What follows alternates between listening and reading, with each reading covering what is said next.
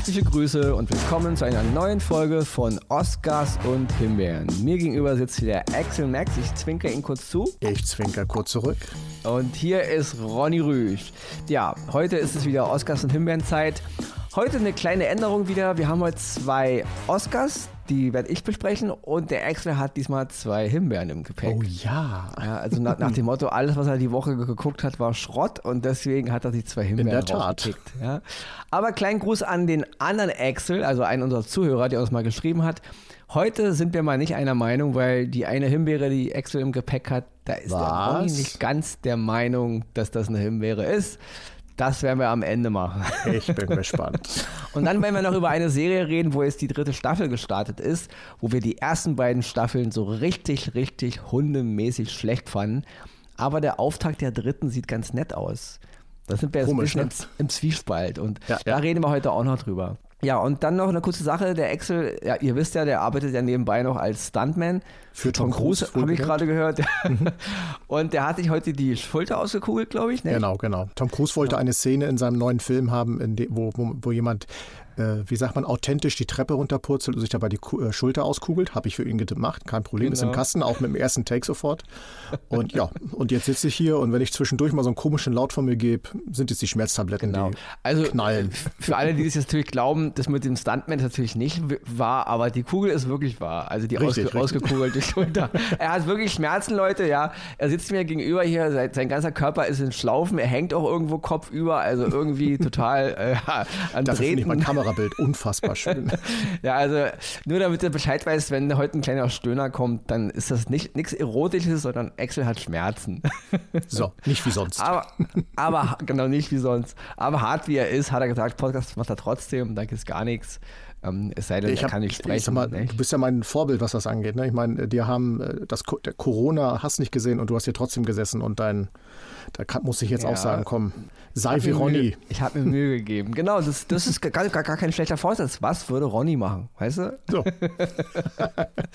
Gut, Leute. Ich würde sagen, wir legen los. Also heute haben wir echt eine Menge zu besprechen, weil wir haben heute eine Menge coole Sachen und ich bin auch am Ende gespannt auf. Wir haben uns, haben uns jetzt noch nicht darüber unterhalten, was wir der äh, Unterschied ist bei dem Film. Deswegen bin ich eigentlich ganz gespannt drauf, äh, auf die Argumentation. ich Die, auch. Ja, okay, alles klar.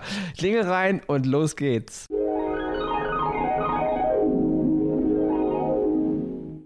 Ja, Leute, also mein erster Oscar ist heute und da nochmal Gruß raus an Klaus, der irgendwo durch Asien tingelt, ja. Klaus ist ein großer Fan von diesem Film und dieser Film ist jetzt bei Sky erschienen und dieser Film ist ähm, bei den diesjährigen Oscars, die am 12. März ausgestrahlt werden, für elf Oscars nominiert. Also er hat die meisten Nominierungen, was aber nicht heißt, dass er ihn auch bekommt, die ganzen Oscars, weil bei der Golden Globe Verleihung äh, hat er die ganzen, ganzen Preise nicht bekommen. Ja, es geht um den Film Everything Everywhere All at Once. Ja, der lief vor ein paar Monaten bei uns in den Kinos und der ist eben jetzt bei Sky im, im Abo erschienen, also im Streamingdienst. Und ja, Leute, ich muss sagen, also dieser Film, und das sage ich jetzt mal ganz, ganz klar hinaus in die Welt. Wenn Everything Everywhere All at Once nicht den Oscar für den besten Film dieses Jahr bekommt, dann geht da irgendwas in LA, Schrägstrich Hollywood, Schrägstrich den USA nicht mit rechten Dingen zu, weil dieser Film hat alles, was ein Oscar-Film braucht. Ja, dieser Film ist ein Mix aus so viel Genres, das, das kann, die kann man gar nicht aufzählen. Und was die beiden Regisseure und auch Drehbuchautoren Dan Kwan und Daniel Scheinert hier mit diesem Film geschaffen haben, ja, Leute, da kann man noch in 10 Jahren, in 15 Jahren, in 20 Jahren, in 50 Jahren drüber reden. Das ist einer dieser Filme, der einfach äh, sich ins, ins Gedächtnis prägt, wenn man ihn sieht und der einfach für sich alleine so eine Wucht entfaltet. Das gibt es nicht oft, ja. Ich weiß, einige, die vielleicht schon gesehen haben, der ganze visuelle Stil ist nicht jedermanns Sache, ja. Er ist sehr abgedreht, er ist manchmal auch sehr drüber, aber das ändert nichts daran. Auch wenn man äh, thematisch und visuell mit der Sache nichts anfangen kann, muss man diesem Film trotzdem ähm, zugestehen, dass er was Besonderes ist und dass er das, was Kino und was Film so außergewöhnlich macht, so auch zu einer Art Unterhaltungs-, Schrägstrich auch Kunstform erhebt, macht dieser Film mit Bravour 100% 1 plus, 1 plus, 1 plus, ja. Ich will nicht so viel vom Inhalt erzählen, weil man muss den Film einfach sehen, ja. Ich kann nur ganz grob erzählen, es ist ein Science-Fiction, Action, Fantasy, Abenteuer, Familiendrama, der äh, sämtliche Register zieht, die ein Unterhaltungsfilm, philosophischer Film ziehen kann und muss. Ja. Es geht ganz grob um die ähm, Waschsalonbesitzerin Evelyn Wang, gespielt von Michelle Yao. Und ja, Michelle Yao ist sowieso über jeden Zweifel erhaben, wenn sie nicht gerade Captain Philippa in Star Trek Discovery spielt. Das, Bis zu einem bestimmten Punkt. Die Serie war, war aus meiner Sicht zumindest Staffel 2 und 3 bis jetzt ab, äh, nee, nicht 2, Staffel 3 und 4 eine absolute Gurke. Aber seit äh, ähm, Tiger, Tiger and Dragon, ich glaube 2001 war das, wenn ich mich nicht täusche, bin ich ein ganz großer Fan von Michelle Yao und deswegen, sie spielt hier die Hauptrolle. Sie trägt den Film auch und den Charakter, den sie spielt, der Evelyn, sagt, sie ist eine Waschsalonbesitzerin von einem Waschsalon, dem es nicht gut geht, ja, und dann bricht auf einmal eine, eine Aufgabe über sie hinein, dass sie auf einmal, sie muss das Universum retten, ja, und das ist so aberwitzig, verrückt erzählt, dass ich jetzt vom Inhalt gar nicht weiter reden will, ja. Guckt's euch an. Das ist eine, das ist eine, das ist eine, eine Tour, ein Trip, wie ich ihn selten gesehen habe, ja. Ich kann wirklich nur jedem raten, guckt euch diesen Film an und jeder, also jeder, der Drama liebt, jeder, der Actionfilme liebt, jeder, der der ähm, Martial Art Filme liebt. Hier wird wirklich jeder abgeholt und das ist, wer, wer, skurrile Komödien liebt, da ist alles dabei, ja. Und groß zu erwähnen sind auch noch Keio Kwan, den hatten wir schon mal vor ein, zwei Wochen, den kleinen Schauspieler damals von Indiana Jones und der Tempel des Todes. Der hat hier auch wieder eine Rolle, hat eine Hauptrolle eigentlich auch, also eigentlich zweite Rolle neben Michelle Yao. Er spielt ihren Ehemann und auch das ganz, ganz großes Kino. Zu erwähnen sind auch noch Jamie Lee Curtis, sie hat hier eine Nebenrolle, sie ist auch Oscar nominiert. Ich glaube, alle sind fast Oscar nominiert aus diesem Film, ja. Bei elf Oscars ist das ja auch klar. Und ich muss wirklich sagen, Leute, groß raus an Hollywood, groß raus an Los Angeles, alle, die in der Academy sitzen, alle, die ihre Stimme abgeben können. Ihr könnt mir nicht erzählen, dass ihr nicht für diesen Film stimmt. Ich bin ein großer Fan von Spielberg und ich habe vor ein, zwei Wochen noch gesagt, wahrscheinlich macht Spielberg. Wenn er es macht, ja, ist es, tut mir leid, aus meiner Sicht einfach mal ein Fiasko, das geht nicht. Dieser Film toppt alles, was dieser, dieses, dieses Jahr nominiert ist. Ein Avatar 2 geht ja schon mal gar nicht, der hat da nicht mal was zu suchen. Top Gun, wir lieben Top Gun 2, super Film, hat da aber ehrlich gesagt auch nichts zu suchen. Und auch die ganzen anderen Filme, die zwar gut sind, ja, aber Everything, Everywhere, All at Once ist ein Film, wie, ich, wie es ihn nur alle 20 Jahre geben wird. Und deswegen, Leute, auf Sky könnt ihr den gucken. Guckt ihn euch an. Ganz, ganz großes Kino. Gruß nochmal an Klaus, der schon seit Wochen, seit Monaten die Fahne hochhält für diesen Film. Ich kann wirklich nur sagen, absolutes Meisterwerk. Ganz, ganz großes Kino in jeglicher Hinsicht. Von der Musik, vom Schnitt, von Ton, Bild, Inszenierung, was ich gesehen habe. Die ganzen Aspekte, die dieser Film trifft. Ja, sind es die Kampfszenen, sind es die, der philosophische Überbau, ist es Sinn des Lebens, Liebe unter Menschen, Hass unter Menschen, was macht das Leben lebenswert? All das beantwortet der Film auf eine total verrückte Art und Weise und er sieht auch noch verdammt, verdammt, verdammt gut aus. Also, Oscar für besten Film Everything, Everywhere, All at Once. Würde das, passiert das nicht, Leute, ist das eine absolute No-Go-Entscheidung und dann werde ich alle Gerichte der Welt einschalten, um diesen Oscar an diesen Film zu geben, weil das geht überhaupt nicht. Und ich bin ein Fan von Steven Spielberg. Ich liebe Steven Spielberg und auch seine Filme. Und Die Fabelmanns ist ein ganz, ganz toller Film. Aber dieser Film toppt ihn als Film aus cineastischer Sicht. So. Oscar Nummer 1 von Ronny diese Woche. Und ich möchte noch kurz eine ruhige Pause einlegen, damit die Herren und Damen der Akademie auch das kurz verinnerlichen, tief Luft holen, ihre vielleicht falsch getroffene Entscheidung nochmal kurz überdenken und dann bei der Oscarverleihung selbstverständlich den richtigen Umschlag an den Laudator oder die Laudatoren weiterreichen. Sonst, wisst ihr, sitzt Ronny Rüsch am 13. direkt im Flieger und dann Shepherds Freunde. Ja, zu, so, zu solchen gla, äh, glorreichen äh, Empfehlungen komme ich jetzt nicht, weil ich habe hier direkt mal eine Himbeere für euch. Der Name ist äh, Programm Django, eine Serie. Django werden die viel, meisten oder die Jüngeren unter euch wahrscheinlich von der Adaption von Quentin Tarantino äh, kennen. Ist ein anderes Thema, haben wir schon in früheren Podcasten darüber geredet. Horcht da gerne mal rein. Hier geht es um eine freie Adaption. Und was soll ich sagen? Ich habe mich darauf gefreut. Ich habe gedacht, Django als Serie, warum nicht? Kann man ja mal versuchen.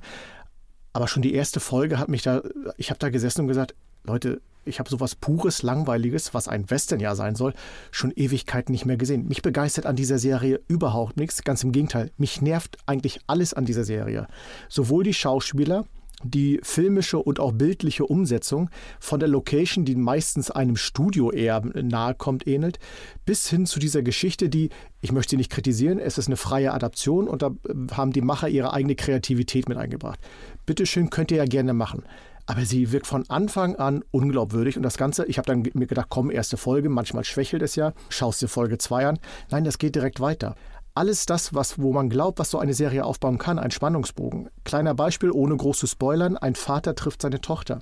Und ohne zu wissen, was vorher passiert, ist man doch eher der Meinung, dass man ein bisschen Freude darin doch ein bisschen erkennen kann. Aber diese grobe, pure Abneigung, die auch noch sehr, sehr schlecht geschauspielert dargestellt ist, macht für mich diese Serie einfach zum völligen Rohrkrepierer. Von der Action, die es nur wenig gibt, mal abgesehen, von den Geschichten drumherum, diese Krieger der, des, des Gottes oder wie, sie haben noch keinen Namen, aber sowas ähnliches werden sie vermutlich sich nennen, finde ich komplett daneben. Hat mich zutiefst gelangweilt und ich wirklich, also ich bin auch normalerweise, wir beide sind ja große Fans der deutschen Synchronisation, auch hier. Die Synchronisation Hauptcharakter, des Hauptcharakters Lisa Vichari ganz schrecklich. Also ich sitze da vorm Fernseher und denke, nein, ich möchte das nicht hören. Ich würde es mir dann im Originalton anhören, aber wahrscheinlich wird es dann auch nicht vom Text her viel besser. Deswegen, liebe Leute, wenn ihr euch Zeit sparen sollt, wollt, gerne, weil Django hat bis jetzt zwei Folgen draußen, die dritte kommt. Ich weiß nicht, ob es da noch besser wird. Möglicherweise sprechen wir in ein paar Wochen darüber, dass das ein Oscar wird. Ich weiß es nicht, haben wir alle schon erlebt. Aber hier in den ersten zwei Folgen muss ich sagen, ich fand es totlangweilig. Ich fand es teilweise, ja, erschreckend und finde einen kompletten Reinfall. Ist eine Himbeere. Django auf Sky. Wer es sehen möchte, bitte. Wer es nicht, hat Zeit gespart. Der sollte sich lieber den Film von Ronny angucken. Noch ein kurzer, kurzer Satz zu Django. Natürlich ist Django in erster Linie Franco Nero. Das wollen wir Natürlich. nicht un unerwähnt lassen. Unantastbar, ja. genau, genau. Da kann auch Quentin Tarantino und, und Jamie Foxx nichts dran ändern, ja. Da, wie hieß da eine Film? Django, der Mann mit dem Maschinengewehr. Das war, glaube ich, einer der meisten, äh, den, den Film habe ich am häufigsten, glaube ich, auf VHS immer wieder geguckt, geguckt, geguckt. Weil es auch die einzige VHS VHS, die ich lange Zeit hatte. Ja, also es ist, es ist ja eine ziemlich frei, äh, eine verrückte Geschichte und genau. da einfach nur einen Filmhelden, Serienhelden jetzt den, den, Namen Django zu geben, damit macht man noch lange keinen, ja. Ich habe das ja noch nicht gesehen, ich habe nur kurz mal reingesehen und ich kann mir schon vorstellen, was du meinst.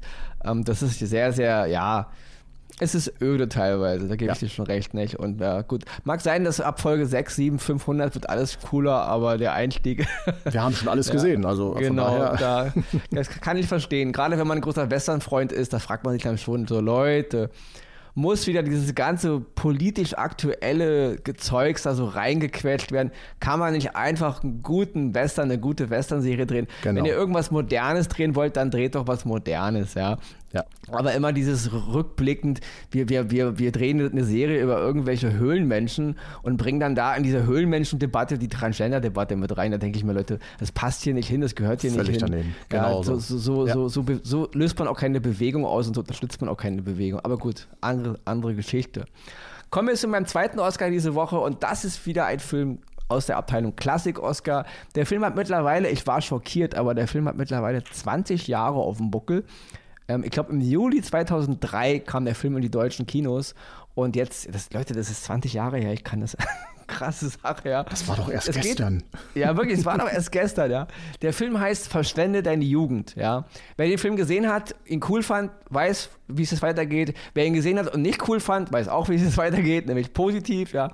Ich persönlich muss sagen, Verschwende deine Jugend war einer dieser Filme, der mir mal so diese ganze ich muss vorher sagen, Leute, okay, ich weiß, es gibt Kritik an dem Film, weil der Film hat sich den Titel entliehen von dem Doku Dokumentarroman von Jürgen Teipels, der hieß auch Verschwendet deine Jugend.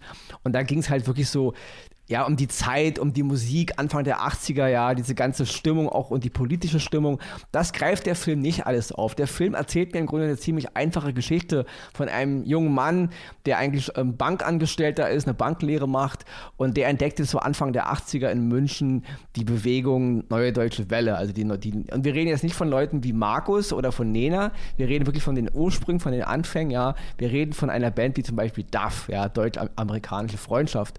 Und dieser Junge will jetzt im Grunde eine Art ähm, ja, Festival machen, um die, um die Band, die er selber managt. Er ist nebenbei auch Manager, Musik, Musikmanager. Und Apollo Schwabing heißt seine Band und er will jetzt eine Art Festival machen und er will, dass Duff da auftritt und ja, und darum geht es ein bisschen. Ja, es ist, es, ist eine, es ist eine Komödie, es ist ein bisschen Drama, es ist aber auch eine Geschichte über die erste Liebe und ein, ein junger Mensch, der entdeckt, wo will er hin im Leben, ja. Und das alles ist eingepackt in diese, in diese Zeit, ja, Anfang der 80er, ähm, die ganze Stimmung, die damals so in Deutschland herrschte. Und ich finde, es ist wunderbar inszeniert. Man kann dem Film vorwerfen, er ist ein bisschen einfach, ähm, ja, weil er eben jetzt nicht politisch irgendwie ein Statement einnimmt, muss er aber auch nicht, weil die Geschichte an sich funktioniert. Und für mich hat es einfach diese Stimmung gut aufgegriffen. Und auch Leute, die, die so, ja, die, die auch, es gibt gibt ja auch so Leute, die mit den 80ern mal nicht so viel anfangen können, ja. Guckt euch diesen Film mal an. Er, er gibt einen kleinen Flow, er gibt eine kleine Richtung, ja. In der Hauptrolle sind Tom Schilling zu sehen. Er spielt halt diesen Jungen, Harry Foyer, den Musikmanager, ja. Ganz, ganz toll. Tom Schilling gehört zu, meiner, zu einem meiner absoluten deutschen Lieblingsschauspieler und auch eine meiner absoluten deutschen Lieblingsschauspielerinnen, Jessica Schwarz, auch sie spielt mit. Robert Stadlober noch zu erwähnen. Christian Ulm auch in der kleinen Rolle. Ich bin jetzt so kein großer Fan von Christian Ulm, aber er hat schon gute Sachen drauf und hier spielt er wirklich, wirklich cool. Das macht wirklich Spaß. Aber ganz großes Kino geht an Dennis Moschito. Der spielt Gabi Delgado, also den, den Sänger von DAF, Deutsch-Amerikanische Freundschaft. Und das ist wirklich ganz groß, ja. Er hat zwar nur ein paar Zehn, aber die sind so cool gemacht, ja. Und ich bin großer Fan dieser Zeit, ich bin großer Fan dieser Musik, ja, überhaupt Duff, ich fand, das war brachial, es ist immer noch brachial, selbst heute, finde ich, ist die Musik von Duff noch, ähm, ja, ungeschlagen, sie funktioniert immer noch. Und dieser Film fängt das alles so ein bisschen ein, ja, und ich habe es sehr gemocht, ein ganz, ganz toller Film, 20 Jahre alt, Verschwende deine Jugend, ist jetzt im Programm von Netflix aufgenommen worden. Wer ihn noch nicht gesehen hat, guckt ihn euch mal an, wer ihn vor 20 Jahren gesehen hat, guckt ihn euch nochmal an und wer ihn nicht gemocht hat, der guckt ihn am besten auch nochmal an, ja. Es ist wirklich, es ist ein kleiner, feiner Film, der mich zum Lachen bringt, der tolle Musik hat und diese Zeit ein klein bisschen aufgreift, ohne diesen ganzen politischen Kontext. Den hat er natürlich nicht, ändert aber nichts daran, dass es ein toller Film ist. Mein zweiter Oscar für diese Woche.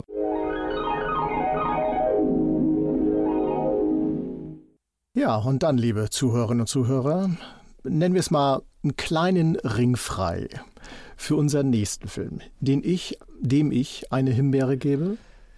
Und Ronny? Da muss ich kurz zwischengrätschen. Bevor wir jetzt über diesen Film Richtig. reden, wollten Konnte ich vergessen. Ehre wem Ehre gebührt. Nein, ich ziehe mich, ich ziehe genau. meine Aussage wir zurück. Wir hatten ja am Anfang gesagt, dass wir nochmal über eine Serie reden wollten, die, wo jetzt die dritte Staffel erschienen ist. Und zwar genau. geht es um die Serie Star Trek Picard. Ja? Der Axel und der Ronny sind eingefleischte Trekkies, Tracker, ja, mit Blut, mit Leib und Seele. Wir lieben dieses ganze Universum, was Gene Roddenberry damals losgetreten hat. Und wir sind aber große Ablehner von der Serie Star Trek Picard, weil die erste Staffel war einfach nur eine Verarsche, Richtig? fand ich.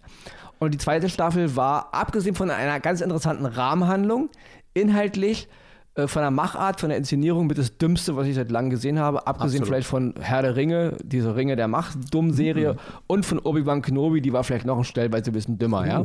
Oh. Aber die zweite Staffel von Picard war wirklich, das, also tut mir leid, ich habe zehn Folgen, Folge zwei bis neun, das ist an Dummheit gar nicht zu toppen, was die da machen, was die reden, das ist ich habe nie in einer Staffel so oft das, den Satz genannt, das kann nicht euer Ernst sein. Wirklich. Ja, Was in der wirklich. zweiten Staffel, die erste Staffel war so ein bisschen die Zerstörung des Mythos Picard, aber ja. die zweite Staffel war ein Arschtritt in alles das, was Gene Rottenberry ausgemacht hat ja, oder was, was überhaupt Star Trek ausmacht. Absolut. Äh, die, Charakter die Charaktere wurden veralbert, die, die ganze, es, ja. es gab auch gar, gar, keinen Sinn mehr im ganzen Kontext mit dem, was mal Star Trek ist und Star Trek sein soll.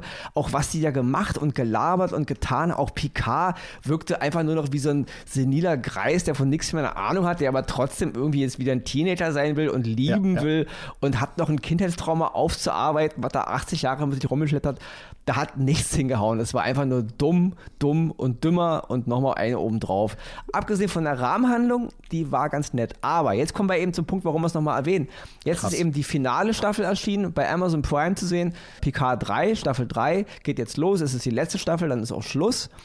Und ich muss ehrlich sagen, diese erste Folge hat mir gefallen. Ja, mir ja. auch. Die war gut.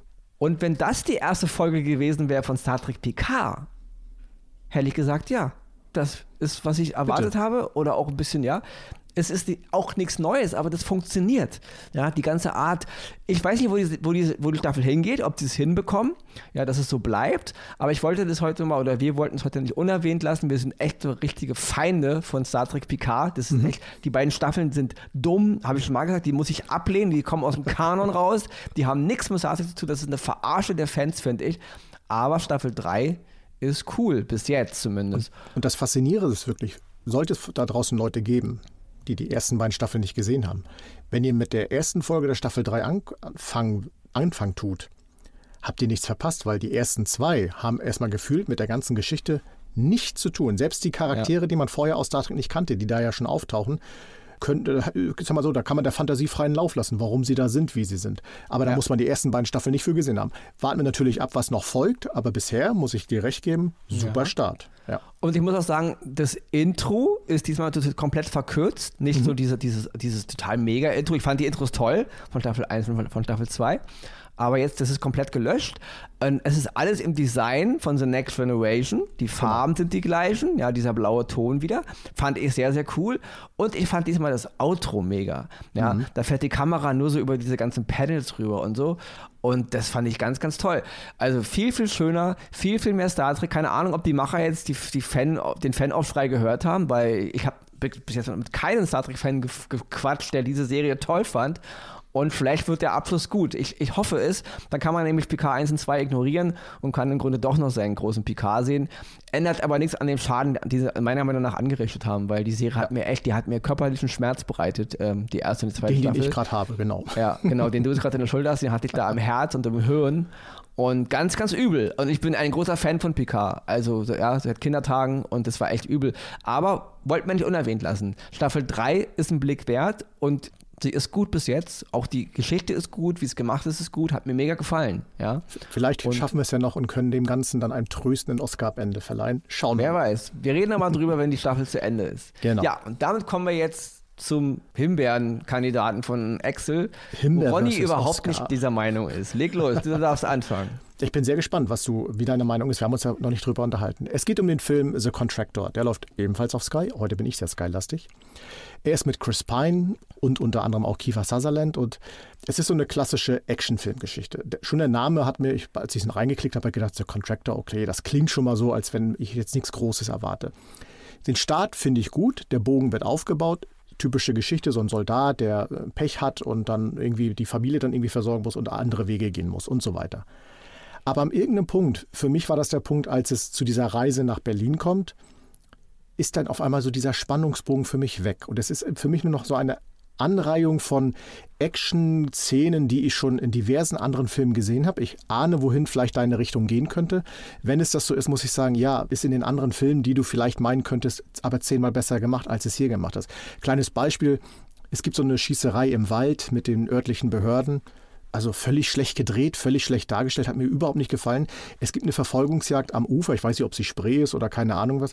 Teilweise äh, stolpern da Schauspieler äh, gefühlt und irgendwie gibt es so einen schnellen Schnitt, damit das irgendwie noch aussieht, als wenn er sich gerade noch so gefangen hat. Ganz schlecht gemacht. Und auch die, die Geschichte, der Spannungsbogen es ist für mich persönlich total vorhersehbar. Ich saß wirklich immer nur noch gelangweilt davor und habe mir gedacht, wann ist der Quatsch endlich zu Ende, weil das Ende war, wie das Ende kommen musste. Und der Endkampf, muss ich ehrlich gesagt, das war das, also das schnarch langweiligste und kürzeste, vor allen Dingen kürzeste, was ich jemals gesehen habe. Da denkst du, okay, jetzt kommt zumindest noch ein Showdown und bumm ist die Geschichte zu Ende. Und du denkst, hä? Das soll es jetzt gewesen sein? Eine Kugel und Ende, Ende, Ende Geschichte. Gut, in der Realität wäre es so, ja, mag sein, aber aus Hollywood-Filmen sind wir was Besseres gewohnt. Und deswegen ist für mich die Entscheidung gefallen, The Contractor kriegt von mir eine Himbeere. Der Film hat mich überhaupt nicht begeistert. Es mag andere geben, die Welt da draußen sagt 50-50, die andere 50-Seite sitzt mir gegenüber und ich bin mal sehr gespannt, was er dazu sagt.